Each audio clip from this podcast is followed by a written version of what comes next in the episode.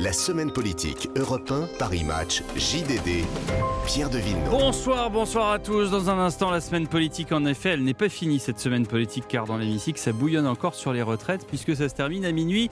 On aura peut-être d'ailleurs des news d'ici là. 19h15, vendredi thématique. Tout le monde peut-il réussir? Les origines sociales sont-elles un handicap ou non? L'ascenseur social, comment fonctionne-t-il? Moussa Camara de l'association des déterminés sera avec nous. Et puis à 19h30, les grands témoins de l'actualité. Aujourd'hui, la politologue Chloé Morin publie On aura tout essayé chez Fayard. Elle a sondé toute la classe politique, du rouge foncé au bleu marine. Elle nous en parle. Il est 18h sur Europe 1. Mais d'abord, voici un court résumé de l'actualité. Je le disais, à minuit, l'examen du projet de réforme des retraites se terminera à l'Assemblée. Et ce, même si les députés n'ont pas eu le temps de se pencher sur l'article 7, celui sur le report des de 62 à 64 ans pour l'âge de départ. Il y a une heure, le groupe Horizon réclamait 43 ans de cotisation maximum sur les carrières longues, suivant ainsi une proposition du LR Aurélien Pradier. La motion de censure déposée par les députés RN sera débattue après minuit au Palais Bourbon.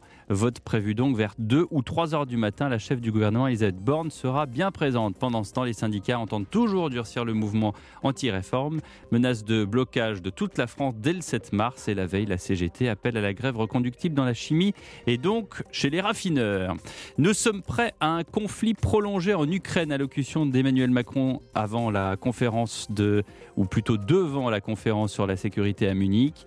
La Russie ne peut ni ne doit gagner cette guerre. Très clairement, l'heure n'est pas au dialogue, ajoute-t-il. Nous écouterons le président dans un instant, qui dit vouloir organiser à Paris une conférence sur la défense aérienne de l'Europe, avec notamment l'Allemagne, l'Italie ou encore la Grande-Bretagne. Pierre Palmade dans l'attente de la décision du juge. Ce dernier pourrait décider d'une éventuelle mise en examen pour homicide et blessures involontaires. Le parquet demande la prison. En voile après l'éviction de Clarisse Kremer euh, en raison de sa maternité, Banque Populaire se retire tout simplement de l'édition du Vendée Globe 2024. Le foot, début de la 24e journée de Ligue 1. Auxerre reçoit Lyon ce soir à 21h. Match à suivre dans le studio des légendes. Ça sera tout à l'heure à 20h. Europe 1. Qu'est-ce que vous voulez? Vous voulez quoi? Vous voulez recommencer? Vous voulez ma tête comme votre collègue? Je vais pas passer mon temps à parler de ça non plus. Non, non, bien Encore sûr. une fois, c'est une histoire de poil, quoi. Et forcément, euh, la tension va monter. Je suis révolté contre le traitement. Qu'est-ce que vous attendez De le tuer Vous passez ça bien en longueur, hein, en espérant qu'on se bouffe entre nous. Ce que vous faites est moralement répugnant. La semaine politique Europe 1, Paris Match, JDD, Pierre de Villeneuve. Avec autour de moi ce vendredi Gilles Martin Chauffier, bonsoir. Bonsoir. Rédacteur en chef à Paris Match, bonsoir à Jérôme Béglé. Bonsoir. Directeur général du JDD, bonsoir à Arthur Delaborde. Bonsoir à tous. Du service politique d'Europe 1. Trois chapitres euh, dans cette semaine politique, si vous le voulez bien. Et on va commencer euh, par l'international. On va y venir à cette euh, réforme des retraites qui décidément a du mal à passer à l'Assemblée nationale, mais d'abord parce que ça va bientôt faire un an, un an de guerre en Ukraine avec cet euh, anniversaire euh, qui arrive assez vite la semaine prochaine. Aujourd'hui, un, grand sommet à Munich, sommet sur la sécurité, où évidemment les différents chefs d'État se réunissent pour voir comment est-ce qu'on peut accélérer le process en euh, en défaveur de la Russie et donc en faveur des Ukrainiens. Je vous propose d'écouter Emmanuel Macron qui s'est exprimé. Cette guerre, contrairement à ce que je lis trop souvent, n'est pas simplement la guerre des Européennes et des Européens.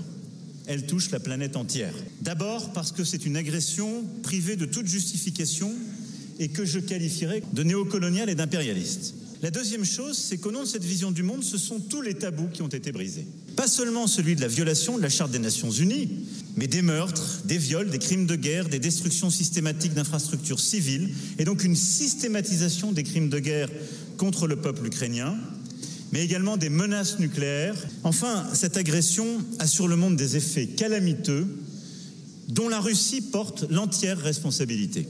Voilà, responsabilité accentuée sur la Russie. Le président n'en est pas à son fait d'armes, mais il l'a il a redit encore. Et je vous propose d'écouter justement ce, ce deuxième extrait où il parle très précisément de ce que pourrait devenir l'État russe.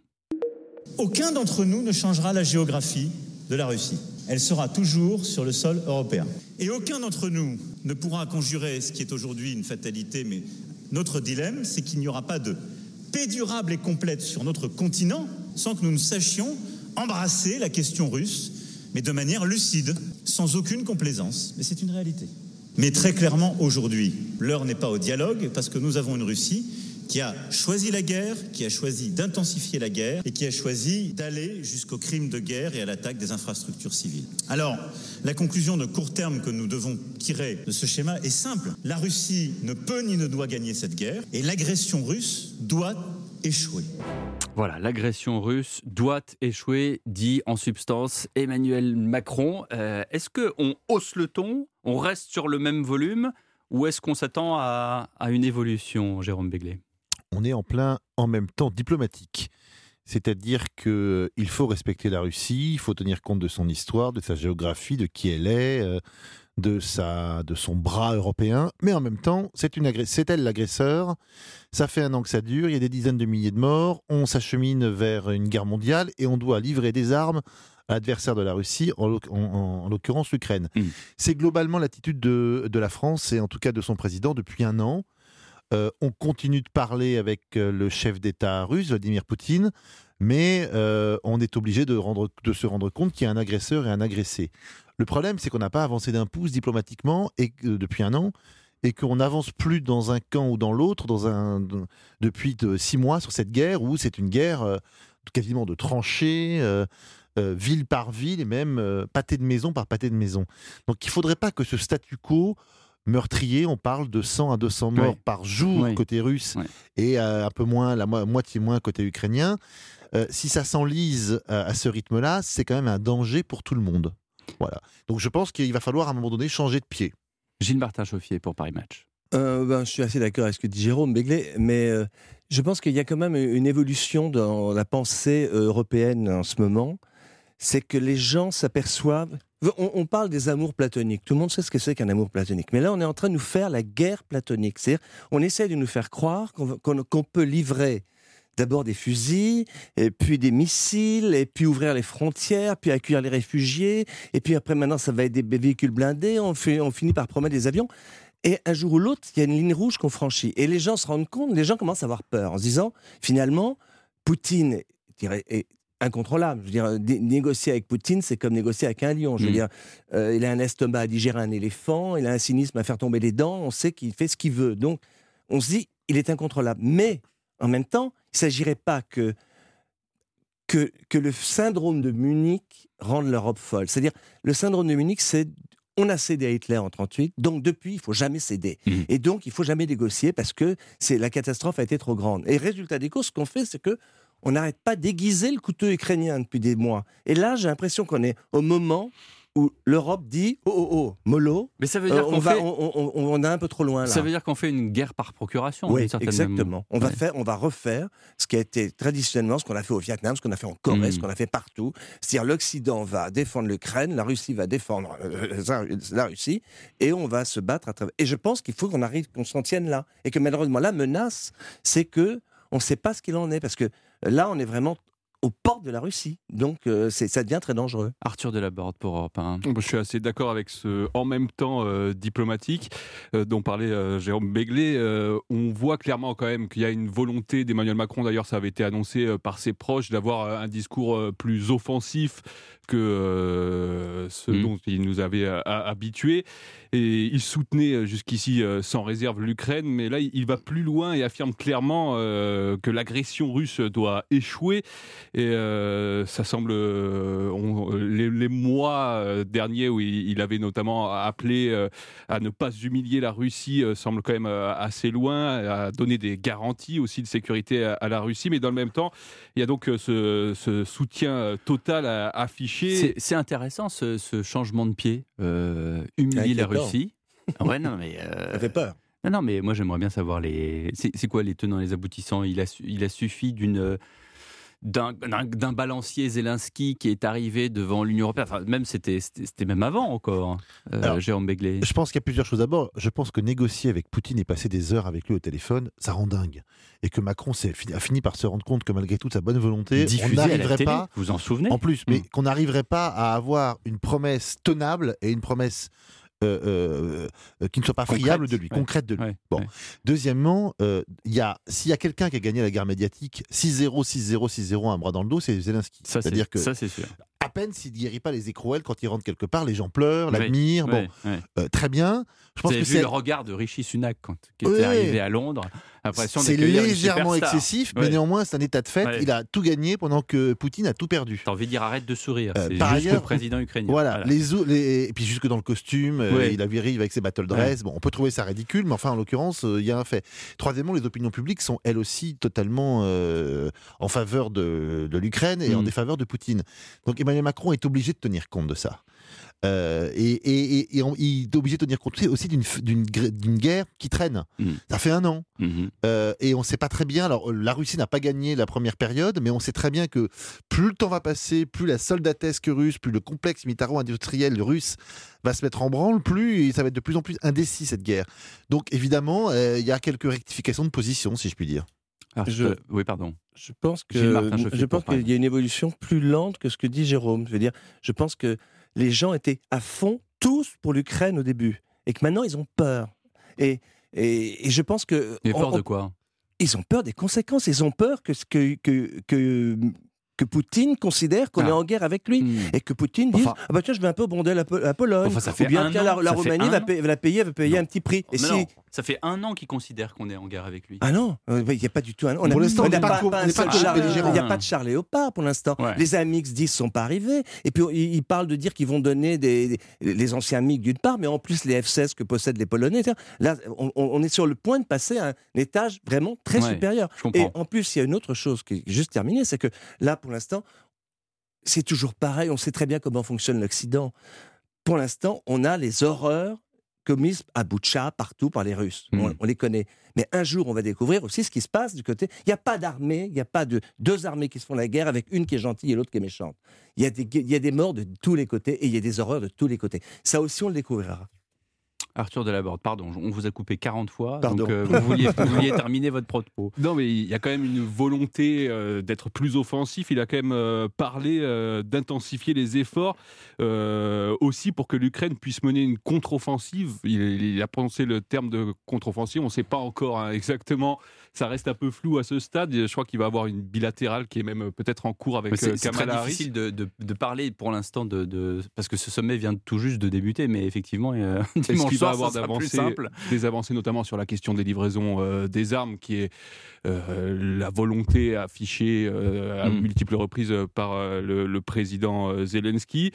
Et euh, pour en revenir à ce en même temps, cette euh, finalement euh, position singulière de la diplomatie française qui euh, demeure sur euh, cette euh, volonté euh, de, de dire qu'il Mm. faut que euh, l'Ukraine arrive en position de force euh, à la table des négociations. Or, on, on l'a dit, euh, les négociations sont pour le moins hypothétiques euh, à ce stade. Bon, bah, en tout cas, on va en reparler évidemment. Comme je le dis, on est au début de ce sommet. On va voir ce qu'il pond d'une certaine manière comme mesure et comme décision. On en reparlera bien sûr à la fin, euh, tout au long du week-end d'ailleurs sur Europe 1 et à, et à la fin quand euh, ce sommet se terminera à 18h13. Une première pause dans la semaine politique et dans un instant. Ce chapitre euh, quand même infernal euh, à l'Assemblée nationale, infernal avec la réforme de retraite où visiblement personne, personne n'est d'accord. À tout de suite. La semaine politique Europe 1, Paris Match, JDD, Pierre de. Avec autour de la table Arthur Delaborde du service politique d'Europe 1, Jérôme Béglé, directeur général du JDD, et Gilles Martin Chauffier, rédacteur en chef à Paris Match. Alors cette euh, semaine, à nouveau, parce que c'est pas la première, elle a été infernale à l'Assemblée, notamment pour Olivier Dussopt. On le verra en troisième partie d'émission. Et d'ailleurs, Paris Match consacre un, article de Marina Grépinet euh, sur Olivier Dussopt, le rôle de sa vie. Et effectivement, c'est un ministre qui était un peu dans l'ombre et qui là euh, hausse le ton, euh, hausse le son, comme le dit, comme l'écrit Mariana dans son euh, dans son article. On, vient, on y viendra. Et puis c'est vrai que euh, ça, n'a peut-être pas été très très facile pour lui dernièrement. Euh, je, voulais commencer cette, ce chapitre sur la semaine politique à l'Assemblée nationale par les syndicalistes qu'on a vu d'ailleurs un peu comme les 2B2 euh, à la télé. il y a, quelques jours. Euh, ils se sont affichés comme les meilleurs amis du monde. On va y venir dans un instant. Mais d'abord, euh, parce que ça concerne un peu tout le monde et que tout le monde a peur de cette journée du 7 mars, je voulais vous faire entendre Philippe Martinez qui appelle la grève pour le 7 mars partout, partout, partout. Ben, ça, à c'est que le moins de personnes travaillent. Donc voilà, c'est typiquement comment euh, c'est un temps très très fort de mobilisation avec des arrêts de travail. L'arrêt, ça veut dire ce que ça veut dire, partout, partout, partout. Voilà, donc ça, au moins, c'est clair. Et si euh, Philippe Martinez se sentait seul, ben non. Il y a Laurent Berger qui, euh, jeudi, donc hier, s'est montré très très proche de lui. Alors en régie, on me demande c'est qui les 2B2 ben, C'est les 2B3, simplement ils sont que deux, donc c'est les 2B2. Voici euh, Laurent Berger. Bien sûr qu'on s'entend bien, on se respecte. Depuis toujours d'ailleurs, même quand on, a- on exprime des désaccords, on se respecte. Je crois qu'on est deux syndicalistes euh, qui sommes très préoccupés de la situation des, des travailleurs et des travailleuses. Et puis c'est vrai qu'humainement, le, le- ça passe bien, donc euh, on va pas se cacher. Enfin, moi je préfère être copain avec ma- Philippe Martinez qu'avec beaucoup d'autres. Bon, une petite digression quand même, euh, Jérôme Béglé, sur euh, cette proximité affichée euh, Laurent Berger et Philippe Martinez, et aussi sur les, les différentes choses qu'on a dit à propos du patron de la CFDT, comme quoi il était beaucoup plus radical qu'avant. Euh, bon, ils, sont tous les deux en fin de mandat, en fin de carrière, donc ils se représenteront plus. Donc c'est le, c'est le tout pour le tout. C'est euh, comment est-ce que vous voyez ça? Ils sont tous les deux en fin de mandat et ils ont tous les deux euh, pas complètement les mains sur le volant. C'est-à-dire qu'ils sont obligés de tenir compte de leur opinion publique, c'est-à-dire de leur base, de leurs adhérents, et puis de celui ou celle, en l'occurrence celle, puisque pour l'un comme pour l'autre, ils poussent euh, une femme euh, qui pourrait les remplacer. Donc ils sont obligés de faire un petit peu de politique, si je puis dire, dans un syndicat, euh, ce qui n'est pas toujours, c'est pas toujours d'ailleurs ce qu'on fait de mieux. Effectivement, normalement, la CFDT c'est un syndicat réformiste qui fait des contre-propositions, qui dit écoutez. ça c'est inacceptable, mais voilà ce qui pour nous serait quelque chose qu'on pourrait, qu'on pourrait avaliser. Et la CGT dit non à tout. Là, on est plutôt sur une ligne euh, où tout le monde dit on, on- la grève. Bon. Hmm. Euh, c'est assez inhabituel. J'aimerais bien voir euh, les, les, les dégâts que ça pourrait causer au sein de la CFDT, cette forme d'intransigeance. La CFDT est devenue le premier syndicat du privé Mhm. devant la CGT. Ça s'est passé il y a une petite dizaine d'années. Ça a Mhm. été vraiment un, comment dirais-je, un tremblement de terre. Est-ce que cette radicalisation soudaine et qui n'est pas dans son ADN, qui n'est pas dans ses mœurs, euh, va lui profiter ou au contraire, on va dire finalement entre la CFDT et la CGT, bonnet blanc, blanc bonnet sur les grands sujets, allons du côté de la CGT qui est quand même euh, euh, le syndicat qui, par son histoire, est le plus frontal. Voilà. Gilles Martin Chauffier pour Paris Match. Je pense que ce qui est intéressant, et c'est vrai que, en particulier pour Martinez, il est tout à fait en fin de, car- en fin de parcours. On sait, il a déjà choisi Parfois, ça. on le sent même en interview. Oui. hein, Et- il, arrive, il est est- un peu Oui, exaspéré. et donc euh, bon. lui, c'est son baroud d'honneur, et donc il, veut le réussir le plus. Oui. Et Laurent Berger, c'est pas du tout la même chose. Il y a encore plusieurs années, euh, il, envisage de, de, se- de par Il y a une suite. présenter, mais il est encore loin de partir. En revanche, je pense que ce qui est assez révélateur, c'est que c'est pas c'est pas tant la situation de la CGT par rapport à la CFDT qui a changé, c'est la situation de la CFDT par rapport à l'Élysée. Je crois que Laurent, euh, Laurent Berger fait payer à Emmanuel Macron un comportement qui, depuis cinq ans, n'a pas cessé de l'exaspérer. C'est-à-dire qu'Emmanuel Macron est arrivé au début en disant Je suis tellement moderne, je suis tellement plus, plus brillant, tellement plus.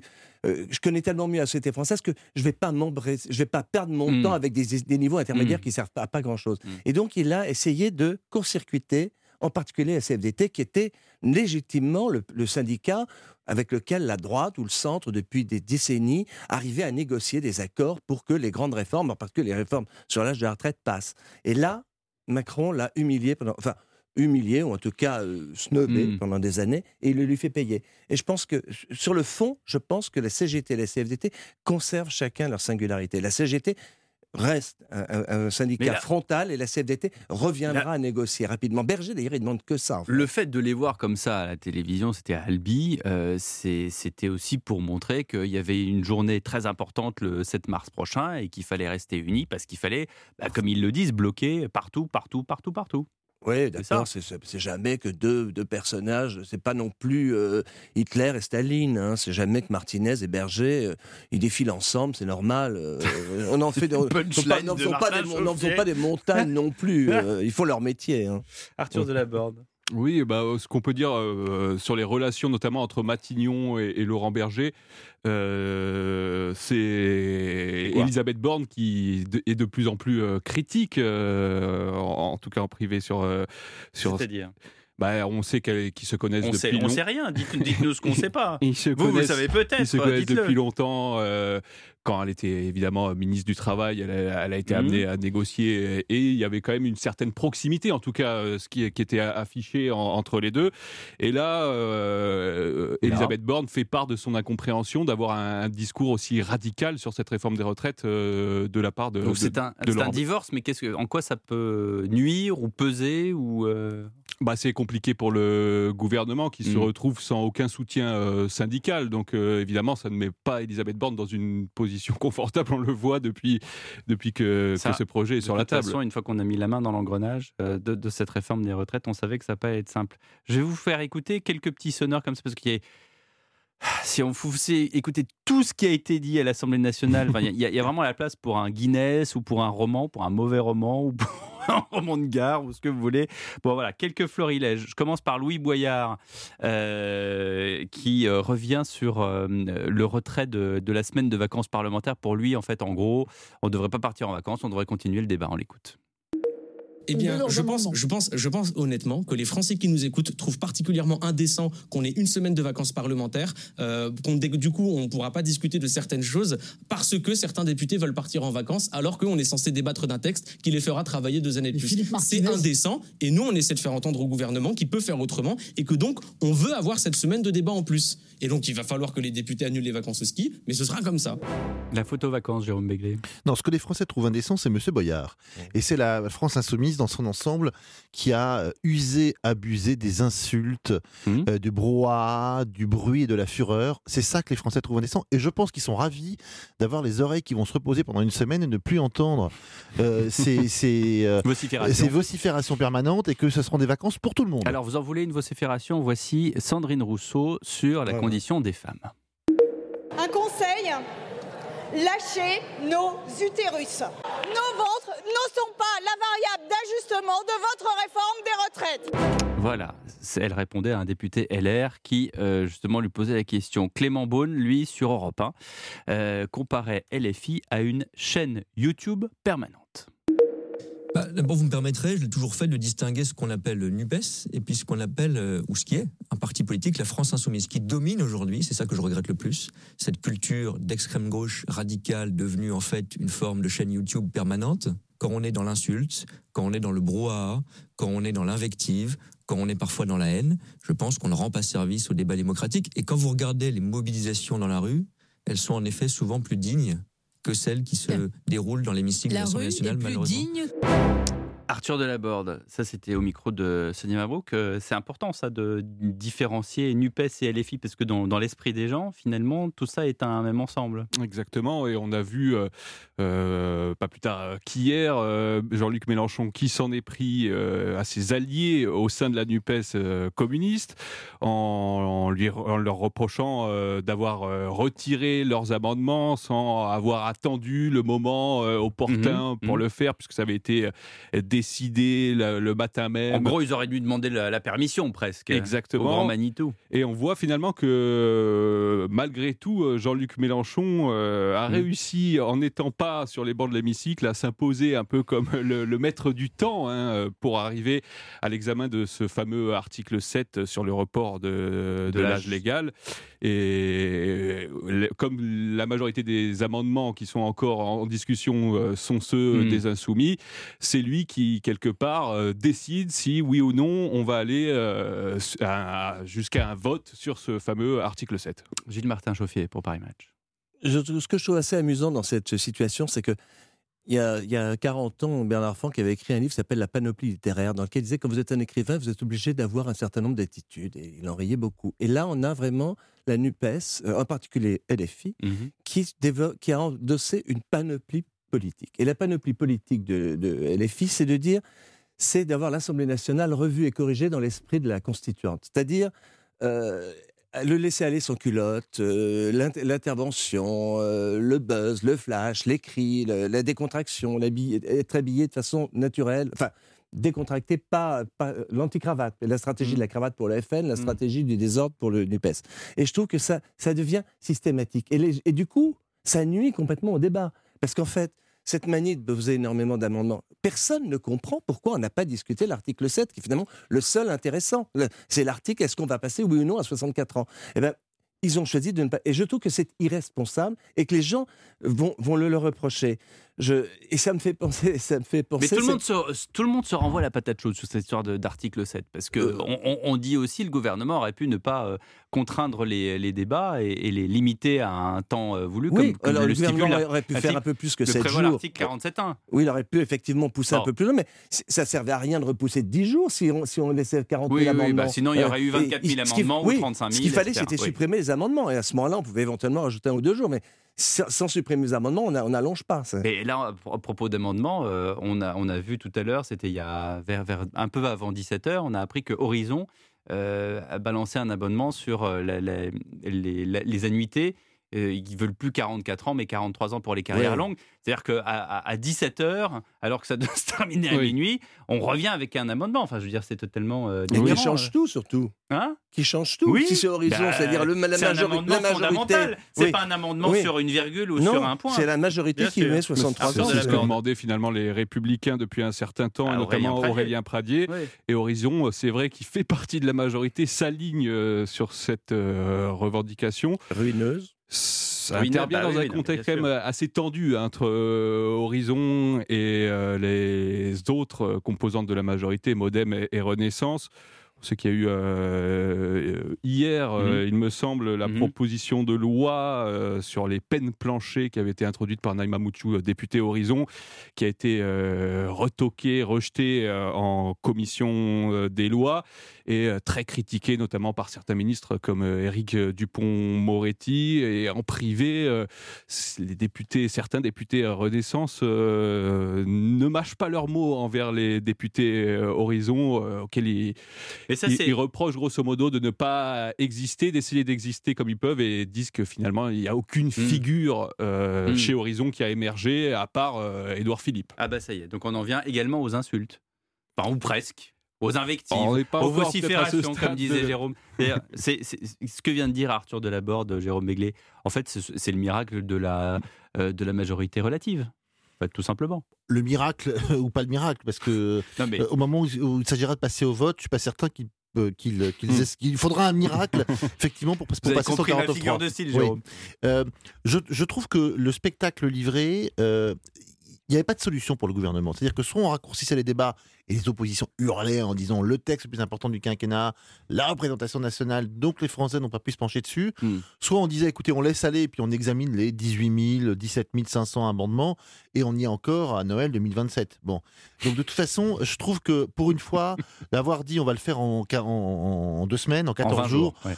Euh, écoutez, c'est quand même pas mal, ça laisse du temps. Simplement, il y a eu tellement de rappels au règlement, euh, de, de, de suspensions de séance, de, de, de, de- de- de- de- d'amendements qui ne servaient à rien, qu'à la fin, on arrive sur cette espèce de d'ovni où on aura discuté de deux ou trois articles importants, mais en aucun cas des trois ou quatre importants qui sont le 7 sur le report de 62 à 64 ans, qui sont le 8 sur euh, le dispositif des carrières longues et qui sont les autres sur quand on est malade ou, euh, en invalidité, comment on fait.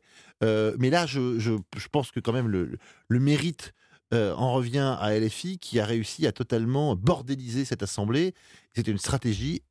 Est-elle payante pour eux? C'est là où j'ai un doute. Alors, il y a eu un épisode, alors on n'a pas fait euh, d'extrait sonore là-dessus, mais euh, il y a eu quand même un épisode de DLR qui était euh, assez particulier euh, cette semaine. C'est quand euh, finalement, ils, ils étaient beaucoup plus nombreux finalement à s'opposer euh, sur un article.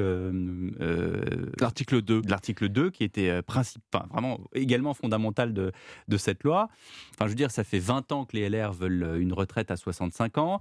Euh, Prisca Thévenot, euh, ici même, le week-end dernier, dans ce studio, me rappelait que euh, elle débattait euh, euh, avant la présidentielle avec des euh, comment dirais-je des représentants des républicains qui disaient mais nous on soutient Valérie Pécresse vous êtes en train de faire un copier-coller de nos propositions avant la présidentielle et puis finalement euh, ils étaient beaucoup plus nombreux parce qu'on disait au début une, euh, une, une demi-douzaine ensuite on s'est dit ils vont peut-être être 15 à, à, à ne pas vouloir voter et puis finalement ils ont été 38 enfin, c'est, Oui, bah, c'était une position qui avait été euh, arrêtée le matin même euh, au sein du groupe.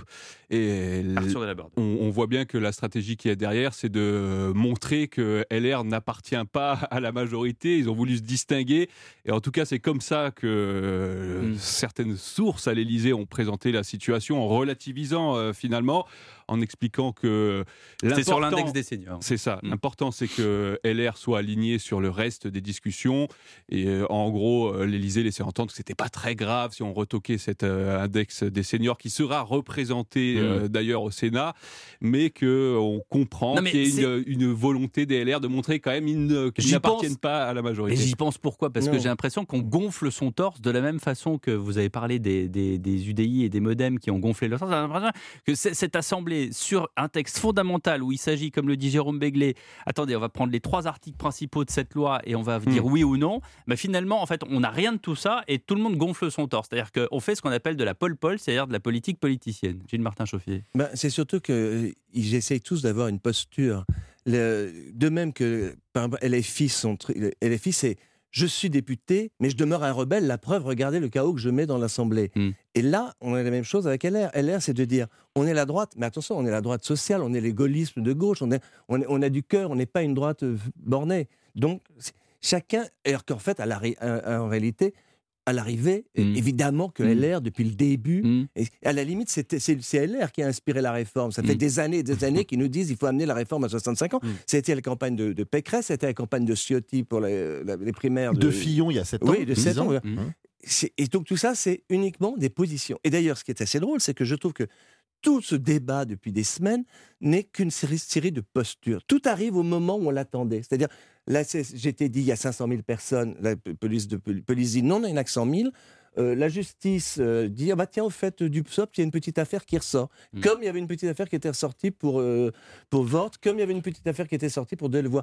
Tout tout se passe comme si c'était un- une comédie française un scénario de théâtre français et, et tout se met en place. Et là ben naturellement le jeu veut que on est on est euh, on est, de, on est de droite LR, mais il faut quand même qu'on se singularise un petit peu par rapport à Macron, un petit peu par rapport à l'image qu'on a de la droite sociale. Et voilà, tout ça, c'est des postures. Jérôme Béglé. La droite avait beaucoup à gagner dans ce débat en montrant qu'elle était responsable et effectivement, comme le dit très bien Gilles Martin Chauffier, en disant mais en fait cette réforme c'est la nôtre. Donc vous venez enfin sur nos terres, sur nos idées, la preuve que euh, le langage de vérité, euh, d'orthodoxie financière était le bon euh, pour Monsieur Fillon et pour Madame euh, Pécresse.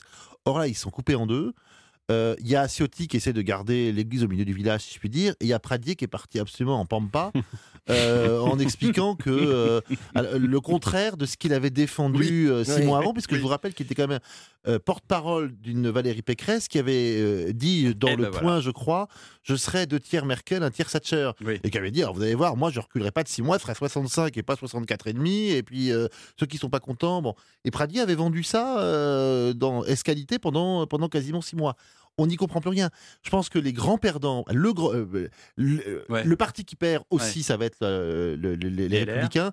Et au sein des Républicains, la petite voix Pradier par rapport à Ciotti, je pense que ça ne, ça ne, il ne l'emportera pas au paradis, euh, Pradier. Alors, dans la série Figure de style, je vous propose d'écouter Luc Gesmar. Qui est Luc Gesmar? C'est un député démocrate et indépendant Loire-Atlantique. Et euh, ça va vous faire plaisir parce qu'en termes de, euh, de, de NUPES, voilà à, à quoi il l'associe. NUPES, c'est l'anagramme de pneus. C'est creux. C'est plein de vent. Et après moins d'un an, c'est totalement lisse. Ça ne tient plus la route. Et ça finira par crever. Et ne comptez pas sur nous pour vous dépanner. Voilà, donc c'est pas une blague d'Alphonse Allais, c'est euh, non mais ce qui est c'est marrant, mais ce qui est sont drôles, ce les qui- Bretons. ce qui est C'est nav- connu. Non mais ce qui est navrant, c'est que c'est dans l'Assemblée nationale, non? Enfin, je veux dire, il y a, il y a- Ah non, c'est très, c'est très amusant. On a le droit Ah non, d'être- mais on vous a êtes le droit pas d'être brillant. on a le droit- C'est comme ça qu'on entre dans l'histoire. C'est comme ça que Clémenceau euh, est rentré dans l'histoire. Enfin, entre autres qualités. On a le droit d'être une- d'avoir des bonnes formules. Et, et en plus, il ne faut pas se gêner. Je veux dire, euh, la Nupes n'arrête pas de, de Mais faire. justement. Oui. Euh, bah, c'est plus, plus amusant de le faire comme ça que de le faire comme euh, Sandrine Rousseau, qui semble sauter. Qui, on dirait qu'elle est assise dans ce fauteuil, qui dit Quand est-ce que je pourrais faire Qu'est-ce que je peux dire? Et là, il y a. Parce que, vous savez, quand elle a dit euh, euh, Il ne faut pas que l'utérus soit Mm. la variable d'ajustement, Mm, mm. elle l'a dit indignée en réponse à une remarque complètement normale et naturelle d'un député qui avait dit c'est quand même étonnant qu'on n'ait pas le temps de discuter de démographie quand on parle de l'âge de la retraite parce que la, la démographie est, l'élément essentiel de la, des solutions dans, dans quelques années. ça l'a fait hurler de, de fureur et elle, elle- elle saute sur un prétexte pour parler de l'utérus et de faire évidemment du buzz qui est repris partout. Moi, je trouve que si, si on a. Puisque de toute façon le débat a été faussé par, dès le début, puisque au lieu de, Hmm. au lieu de faire du, du débat parlementaire, on a fait la cuisine parlementaire, Hmm. je trouve que c'est très amusant que ce député du- des Loire-Atlantiques s'en amuse. Moi, je le trouve très drôle. Ce, je connais pas ce, gars-là, mais, mais, euh, au moins il n'insulte personne. Ouais. Oui. Il ne crache à la figure de personne. Il ne, il n'est pas dans la démagogie euh, ou dans la diffamation. Ou dans l'outrance. Euh, voilà. Et puis, euh, Ouais. en fait, bon, euh, l'anagramme, je l'avais pas trouvé, mais derrière ce qu'il dit de la Nupes.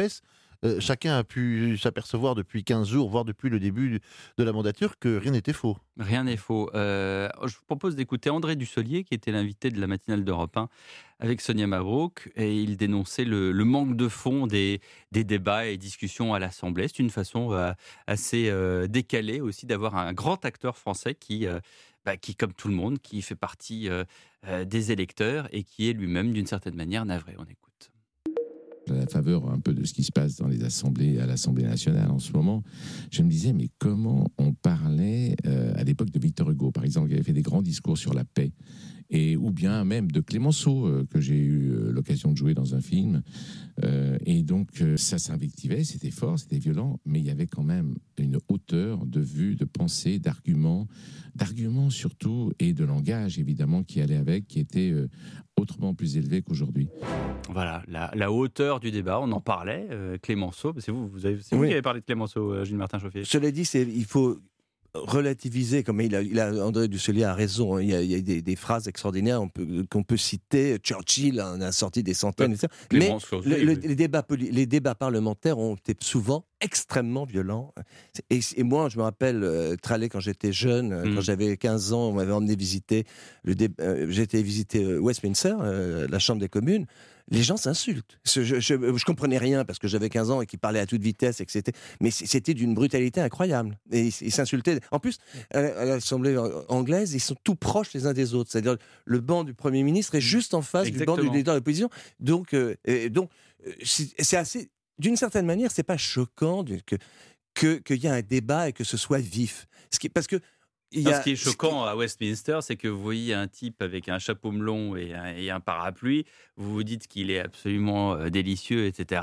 Vous prenez le thé avec lui à 17h, puis après vous le voyez dans la Chambre des communes, Mm. euh, invectiver un autre député. Jamais vous aurez cru que ce type-là était capable de, de- Ouais, au- ouais, ouais. autant être euh, Dr Jekyll et Mr Hyde, quoi. C'est ça.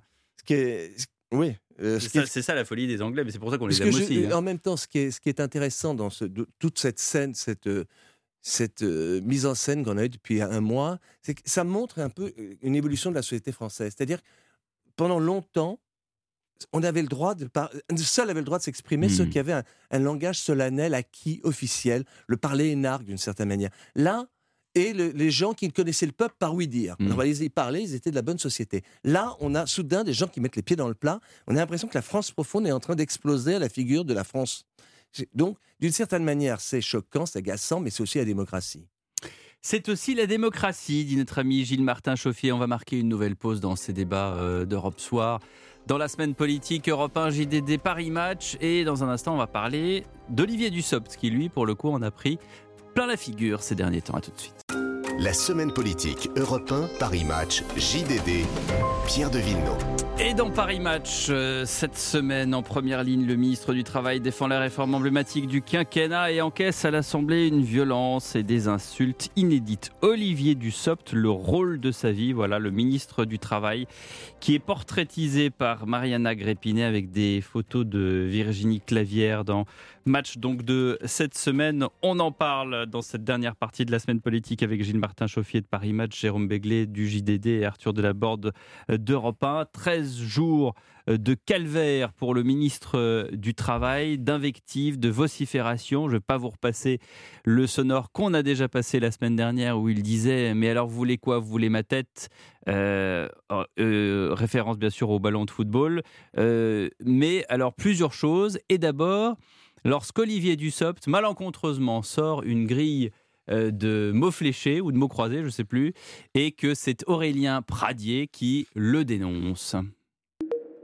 Monsieur le ministre Dussopt, euh, À chaque fois que nous avons eu besoin de défendre votre honneur dans cet hémicycle, nous l'avons fait. Les débats ont été agités, tendus, ils sont extrêmement pénibles pour tout le monde. Mais je vous invite, monsieur le ministre, à ne pas sortir les mots croisés comme vous venez de le faire durant que la représentation nationale s'exprime. Ces débats-là sont pénibles. Nous serons toujours là pour défendre l'honneur des uns et des autres ici. Mais le premier des respects, monsieur le ministre des Comptes publics, c'est de ne pas faire des mots croisés lorsque la représentation nationale s'exprime, aussi pénible que ce soit. Voilà, ça c'était hier et aujourd'hui Olivier Dussopt lui a répondu par chaîne interposée. J'ai fait une bêtise, j'ai ouvert une grille pendant une interruption de séance que j'aurais dû fermer après. Je me suis fait prendre par la patrouille. Mais il y a tellement d'interruptions de séance qu'à un moment, oui, j'ai ouvert une grille. Mais la seule chose qui m'intéresse, c'est qu'on vienne au fond. Voilà, oups. On a l'impression qu'il dit oups. euh, il a été pris dans le pot de confiture Arthur de la Borne, non? Bah, on sent aussi dans sa voix quand même qu'il a, il a pris des coups. euh, ça, ça se ressent aussi, je sais pas. Comme il est rincé. Cette voix Enfin, un peu euh, cassée. C'est vrai qu'il y a eu On le sait une qu'on lui a multiplication. dernièrement. Enfin, je veux dire, il est rincé, Olivier Dussopt. Oui, euh, il y a aussi eu l'épisode du ballon de football avec sa tête Thomas Porte, la qualification d'assassin. Donc c'est vrai que euh, il est envoyé en première ligne et finalement il, il protège aussi quelque part la première ministre Elisabeth Borne qui elle a été C'est euh, le pare-feu. Exactement. Et c'est pas le seul dossier, hein. d'ailleurs, les retraites, c'est évidemment euh, celui qu'on retient, mais euh, dans trois semaines, me semble-t-il, le, le- le projet de loi immigration aussi, il sera encore là. C'est vrai qu'il s'impose, en tout cas, comme un, un rouage euh, essentiel du, du gouvernement euh, sur les principaux euh, projets euh, qui, qui, qui, qui sont censés marquer euh, ce, ce quinquennat. Gilles Martin Chauffier. Ce qui est certain, c'est que Dussopt a été, euh, il est, ép- il est épuisé. Vous dites qu'il est rincé. Il est sur- en première ligne en permanence. Tous les matins, il est à 7 h du matin sur toutes les, les chaînes de radio, Mhm. toutes les chaînes d'infos, etc. Mhm. Il reste jusqu'à, je sais pas quelle heure, minuit, minuit et demi, tous les soirs au Parlement. Bon, il mène une vie absolument infernale. Je trouve qu'il est assez courageux. hein. Et je trouve qu'il y a un on, découvre un personnage. Au début, on l'aimait pas tellement parce qu'on se disait, c'est un peu facile, le type qui a été le porte-parole euh, de Benoît, de, de Benoît Hamon, le porte-parole très, plutôt à gauche, euh, du Mhm. Parti Socialiste, puis il devient macroniste, et puis il devient maintenant macroniste de droite, puisqu'il défend la, la- une réforme qui passe pour de droite. Mais en même temps, on se rend, on se rend compte que c'est assez habile de l'avoir nommé lui. Parce que s'il y a vraiment quelqu'un qui incarne un, euh, macroniste populaire, c'est lui. C'est-à-dire, euh, dans le match, on le raconte très bien. Je veux dire, son, son père, je crois, était garagiste. Oui, sa, sa carrossier. mère, Mm. oui, carrossier. Sa mère était euh, employée euh, ouvrière. Je crois. Je veux dire, il, il sait ce que c'est que d'avoir des fins de mois difficiles. Il sait ce que c'est euh, que le, la pénibilité au travail. Il sait ce que c'est que d'attendre sa retraite avec impatience, etc. Je trouve que et donc, je trouve que finalement, ce personnage euh, déclenche finalement, c'est assez habile de l'avoir nommé. Au départ, on se disait c'est très maladroit, et finalement, c'est le bon choix. Parce qu'il est, il incarne la- une France qui a le droit de s'exprimer sur ces sujets-là. Les classes populaires, je sais ce que c'est, j'en suis issu. Son père, décédé à 53 ans, était carrossier, Voilà. sa mère ouvrière en usine, licenciée à plusieurs reprises. Elle a cessé de travailler pour difficultés de santé, mais née en 1955, elle n'est pas concernée par la Oui, réforme. bah, ça il est plus concerné, lui, que, que quand Bah c'est oui. les hommes de Mélenchon qui ont passé leur vie au Sénat et, et en étant attachés parlementaires et qui ne savent pas ce que c'est que la vie ou le travail. Jérôme Béglé, pour JDD. Euh, il y a encore un mois, on prenait, euh, la quasi-totalité d'entre nous, M. Dussopt pour un petit homme gris, sans relief, euh, on ne savait pas très bien d'où il venait, euh, une espèce de technocrate, effectivement, ancien maire d'Annonay, mais il n'avait pas beaucoup souffert, quoi. Là, il vient de prendre une épaisseur et une dimension un peu supérieure. C'est un véritable calvaire, parce que c'est pas tellement le texte qu'on attaque, c'est lui. Mm. Et tout est bon pour euh, l'insulter, lui décocher des flèches ad hominem. Bon. Donc, je pense que... Et euh, retrouver une affaire euh, qui et retourner une 2009. affaire, franchement, qui Ouais. remonte à 2009. Ouais. Il a retouché des lithographies de, de, de, de la SOR, qui est un groupe de distribution d'eau, qu'il a rendu ensuite. Bon, il n'y a pas de quoi euh, le clouer au pilori de, de, la- de la justice, ni de la justice médiatique. Euh, je pense que l'exécutif va être le grand perdant de la séquence, à une exception près, lui-même. Mhm. Les Français, quand même, même s'ils sont très majoritairement défavorables à ce texte, voient qu'il a mouillé la chemise, Mhm. qu'il y est allé, Mhm. qu'il a pris des coups, qu'il a souffert, qu'il ne s'est pas caché derrière son petit doigt, qu'il a su, euh, comment dirais-je, montrer ses souffrances quand vraiment elles étaient euh, extrêmement importantes et les cacher pour pas passer pour un calimero. Il me semble que je lui prédis pas un avenir considérable dans les 25 années qui viennent. C'est ce que je vais vous Mais- demander. Est-ce que c'est du, de la capitalisation pour sa carrière politique? Non, parce que Non. on l'imagine pas président, on l'imagine pas premier ministre. Il pas En tout cas, Il y en président. a d'autres Il qu'on a- n'a pas imaginé par le passé. Non, mais en tout cas, il, il est le seul à avoir tiré les marrons du feu de façon concrète et de façon euh, quotidienne euh, aux, yeux, aux, yeux- aux yeux des électeurs. Et quand même, euh, ça lui sera crédité à un moment ou à un autre. Alors, un petit dernier sonore, justement. voler la vedette par Gabriel Attal en même- au passage, ce qui est, ce qui est, ce qui est, ce qui est normal. Qui a pas le ce même qui- relief, ce qui, quand ce qui semble Puisque la vie normale de la vie politique française. Oui, mais euh, celui qui a pris toutes les flèches, c'est quand même du soft. Oui, celui oui, qui, oui, du oui. début Oui, à la oui, fin, de la oui, oui. première à la dernière heure, était là pour répondre, encaisser, se faire insulter, c'était lui. En Eh même ben, temps, il est justement. ministre du Travail, c'est normal. Ouais, Juste- c'est- justement, on va passer à un, un dernier sonore d'Olivier Dussopt où euh, c'est un dialogue avec euh, Jérôme Gage. La réalité, monsieur Gage, c'est que vous perdez les pédales depuis quelques jours maintenant. Vous avez reconnu, après des semaines à nous avoir expliqué qu'il n'y avait pas de déficit, vous avez reconnu qu'il y a un déficit. Vous ne savez plus comment faire. Vous avez mis toute la coalition autour de la France insoumise dans l'embarras. Vous ne savez pas comment vous refaire la cerise. La réalité, c'est que vous cherchez un petit prétexte pour voter contre la- l'augmentation des petites retraites. Vous ne savez pas comment vous refaire la cerise. Alors, je sais pas où est-ce qu'il l'a retrouvée, celle-là, mais enfin bon. Et après, il s'est excusé, je crois, non, Arthur Delaborde Il me semble, Ouais, mais on voit eu- qu'il sait se défendre quand même, Olivier Dussopt, quand il est poussé Bah oui, non, non, dans mais- ses retranchements.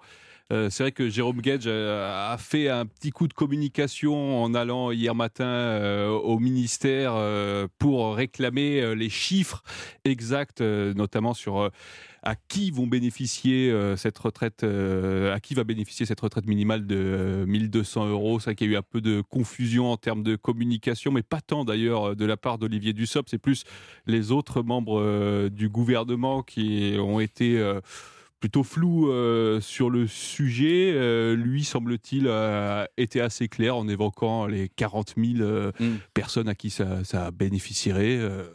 Ouais, et puis il y, a- euh, cet éclaircissement sur quand il parle du déficit, c'est aussi euh, euh, Jérôme Gage depuis le début fait partie de ceux parce que je dis souvent dans les émissions que ce rapport du corps du Conseil d'orientation des retraites, on lui fait dire tout et son contraire.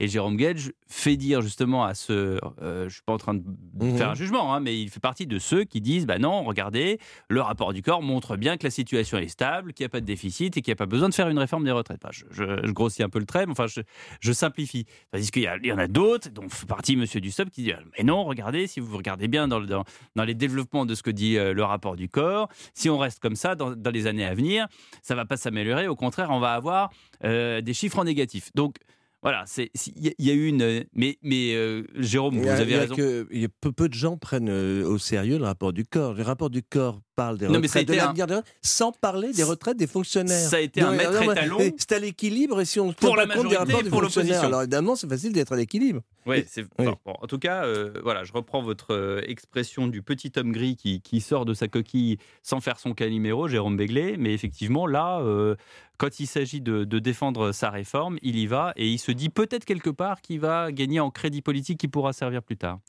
Bah, je sais pas si, si il il fait ce calcul-là. J'imagine qu'il n'avait pas la moindre idée de la violence des débats. Euh, on savait que euh, la gauche, la NUPES, la France insoumise euh, se battraient pied à pied, mais pas forcément dans cette ambiance-là. Et, euh, eh ben, Marine Tondelier avait dit ça va être la ZAD. Bon, là, en l'occurrence, on bah, est- ça, oui, c'est un c'est- dose elle- elle euphémisme. avait raison, c'est plus que la ZAD. Euh, donc lui, d'abord, il essaie de sauver sa peau, pardon de vous dire ça, mais de pas se laisser ensevelir sous le nombre de, de- de- de- d'excréments pardon, qu'on lui envoie à la figure. Après, euh, je- on peut pas lui prédire un avenir politique euh, gigantesque. En tout cas, il a gagné notre respect à tous. Hmm. D'Arthur de la Borne Oui, je suis totalement d'accord. On voit quand même qu'il part de, de loin parce que il doit être à 19% euh, de, de- de- de son taux de poli- Si vous le dites. popularité dans, dans, dans Paris Match.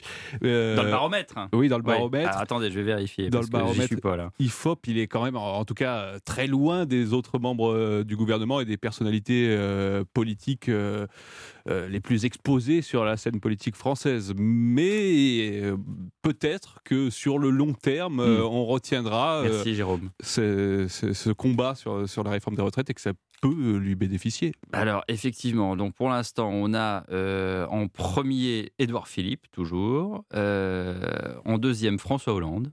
En troisième, Bruno Le Maire. Et si je cherche euh, Olivier Dussopt, je cherche les Oliviers. Ah, bah, il est là, il est 42e. 42e sur 50. Donc, euh, on n'y est pas encore. Voilà. Non, il y a trois mois, il était, il était même pas dans les 50. Ouais. Donc, Non, ce, qui est, ce qui est intéressant, c'est de se dire. C'est pas facile de devenir célèbre quand on est ministre du Travail. Il n'y en a pas beaucoup. Philippe Seguin euh, a été ministre du Travail et il a acquis, il a acquis une, une espèce d'épaisseur considérable. Euh, là, on- je pense que lui va avoir la chance d'un métier, euh, d'une Mm. position qui est pas grand-chose, de devenir Mm. euh, un personnage tout à fait central de la vie politique française. Mais je pense pas que. C'est vrai que je pense à des ministres du travail, mais enfin, ils ont été euh, autres ministres avant. Donc évidemment, voilà, je pense à Eric Woerth, mais enfin, moi, il était connu déjà avant. Ouais, Woerth, il était surtout connu pour être ministre des Finances. c'est surtout ça qui a fait ça.